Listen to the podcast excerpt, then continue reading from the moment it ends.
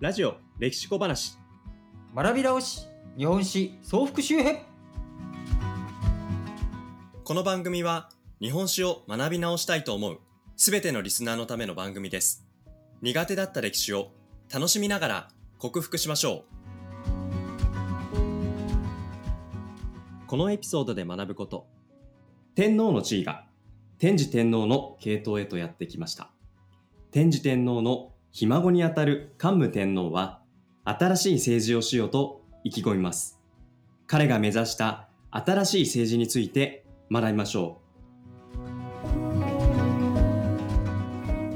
ということで、えー第9回のお日本史総復習編ですけれども、まあ、はい。いよいよここで、あのー前回はね、えー奈良の大仏の後そこで聖徳天皇がどういうふうに権力を譲っていくかというところで僧侶だった道教に譲りたかったんだけれども、まあ、それが果たせぬまま、えー天智天皇の孫にあたる、自そうでしたね。分のこう聖徳天皇から見たら、まあ、ちょっと遠く離れた人に天皇の位が移っていくということで、うん。それまで奈良時代平上京ははい。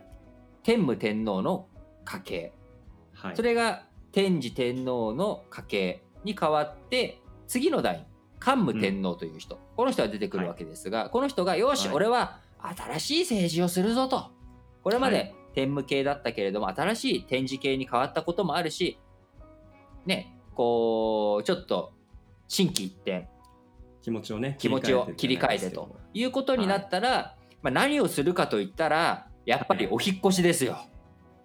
引っ越しですか？引っ越しですよそりゃやっぱりね新しいところ、新しい土地で新規一転新しい仕事をしようっていうことでこう平城京から、まあ、一回はい。長岡京っていうところをワンクッション挟むんですが落葉ウグイス、794年に落葉ウグイス、平安京へと移っていくということで。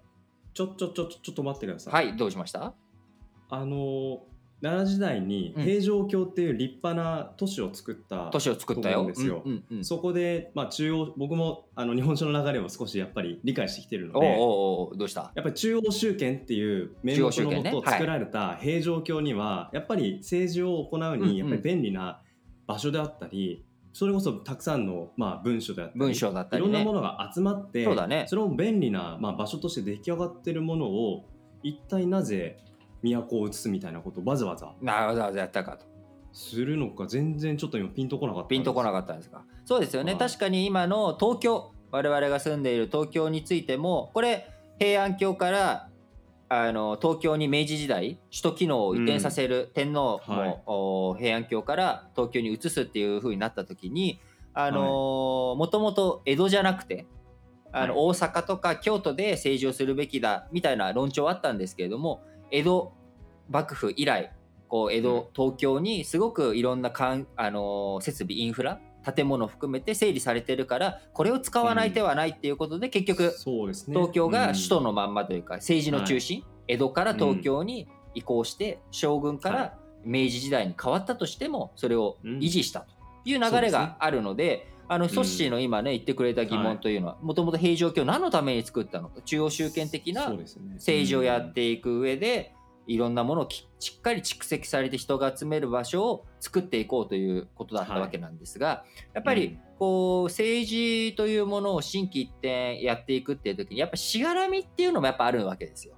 そこで先はい前例踏襲じゃないけど文章があったら、いやうん昔の文章うんうん。すぐアクセスして、あこうじゃないですかとかね。そうですね。あるいはうん。そこに仏教、奈良行ったら行ったことある？そしいあ修学旅行で。中学旅僕行行きました。やっぱりおうん。寺もいっぱいあるわけだ、そのお寺お寺にうん。いろんなそのしがらみというか、いや政治はこうすべきだとか、こういった動きがあると、なかなか心機一転しづらいっていうこともあり、平安京っていう都市を新しく作ろうと、なるほど。大仏とかね持っていけないけれども、うんじゃあ代わりにそこまで断ち切ってまで新しいこと、新しい都を作るってなると既存のサポートっていうのはちょっと手薄になっちゃうよね。うん。そうですね。そこはちょっと心細いですよね。心細くなっちゃうと。で、うん。特に仏教というものこれをずっと大切に、まあ、聖徳太子以来やってきていろんなお寺っていうのを作ってきた。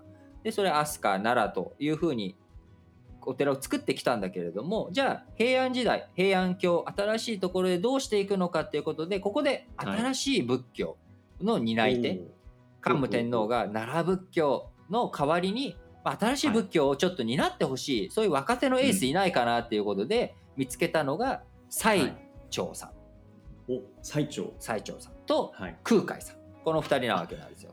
空海空海聞いたことある。もう聞いたことが聞いたことある。ここの時代にそう出てくる出てくる人物なんですね。でこの最澄と空海っていう人はじゃあ自力でその新しい仏教を、これが新しい仏教ですってできたわけではなくやっぱ中国にはい。中国に、あのー留学に行ってへで当然そこもともとエースとしてね期待されている人にちょっと留学行ってこいと。で最新のこう理論とか最新の実践方法っていうものをちょっと学んでこいっていうことで、うん。最澄と空海が中国に、まあ、うん留学行って、そこえで新しい仏教新しい流れの仏教を引き受けて帰ってきた。なるほど。で最澄は比叡山延暦寺っていううん。平安京の鬼門北東の方角、はい。悪いものが入ってくると言われている北東の方角のところに比叡山延暦寺っていうものを作っ比叡山延て暦寺。平安京を守りますっていうことをやり、で空海は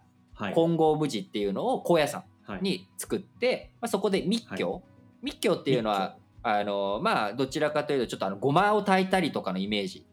ごま行をしたりとかそういうパワーで雨降らせたりとかね、なんかこういうご利益を,、をもたらす力があるんですっていう、うん。こういったものをうん。導入していく。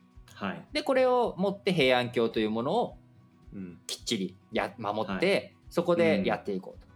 で新しい政治として桓武天皇がもうそういったしがらみを切ってうん。や、新しいことをやっていこう新しい都を作っていこうっていう流れの中にもう一つあったのは領域を広げていこう。それまで日本の領域って東北地方にはもう、えーある程度影響力はあるわけなんだけれども東北地方の一部の地域とか民っていうのは、日本のその朝廷天皇の中央集権のところにきちんとこう組み込まれてないあるいは反乱を起こす。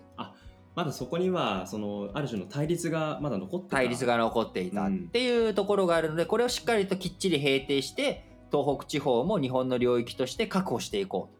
いうことで、坂の上の田村麻呂っていう人。この人を坂の上の田村麻呂。田村麻呂、はい。この人をうん。征夷大将軍に任命してはい。派遣するっていうようなことをやる。今征夷大将軍っていう言葉言ってましたけど、うん。征夷大将軍って僕も聞いたことあるのが、うんうん。江戸幕府のはいはいはいはいそれこそ徳川家康とかも征夷大将軍じゃないですか、そうそうそうそう。あの征夷大将軍と同じあえっ、とねそう。です。同じ名称だし同はじ役職なんだけれどもそれがはい。後々、あのー意味合いが変わっていって幕府を作って東東国東側で力を持っていく将軍のトップ武家のトップ、武士のトップっていう意味合いが出てくるのはそれは源頼朝以降の話。であ。この時代はまだそういった意味合いはなくてあくまでも征夷ね。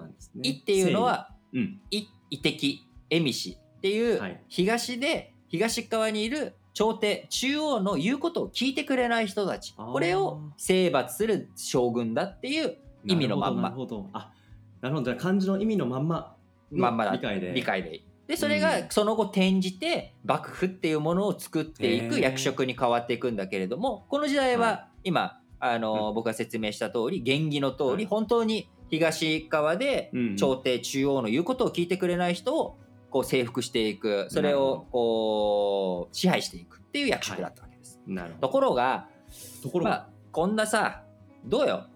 あの新しい家建てますって、で外では戦争しますって頑張りますってことを繰り返していたら、うん。そりゃね税金も高くはなるし、確かに、みんなね、えーもう労仕働事もおもう大忙しでね大忙しで。暇もないし仕事するわ戦うわね家庭のことなんてもう二の次三の次で。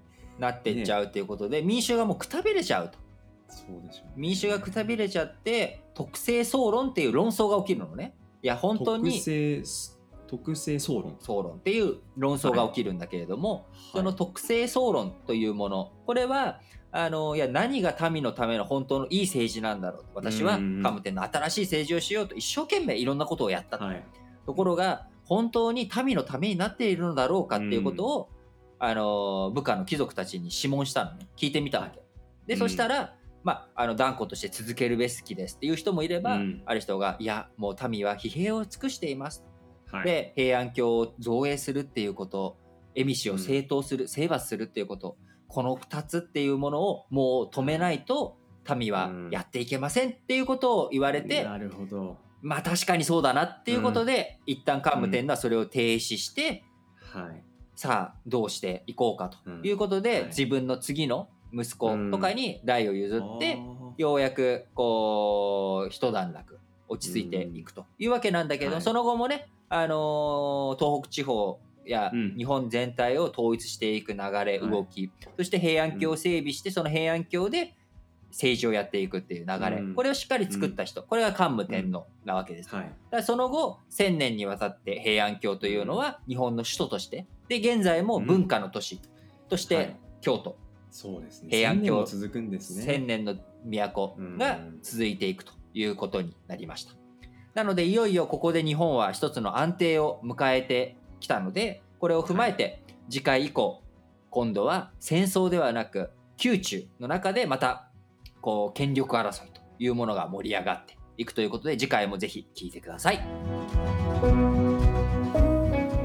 今回のおさらい桓武天皇が794年に遷都したのは？泣くようぐいす平安京。桓武天皇が奈良仏教の代わりに新しい仏教の担い手として期待した2人の僧侶の名前は？比叡山延暦寺の最長高野山金剛武寺の空海。桓武天皇が東北地方に勢力を伸ばすため坂の上の田村麻呂を任命した役職は？征夷大将軍桓武天皇の政治で民衆がくたびれてるとしてストップさせた二大事業は？平安京の造営と蝦夷政党の停止。次回予告。桓武天皇の手によって千年の都平安京が誕生し日本の領域は東北地方にまで伸びました。飛鳥時代奈良時代の混乱を経てついに日本は一つの安定期へとたどり着きますその一方で天皇のもと権力争いが激化していきます。天皇家との関係が深い皇族たちや藤原氏の権力をめぐる対立。次回藤原氏が権力を握っていく様相をお伝えします。ラジ歴ではツイッターで質問感想を募集しています。ツイッターアカウントはラジレキ。で検索してフォローしてください。日本史総復習編次回もぜひ聞いてください。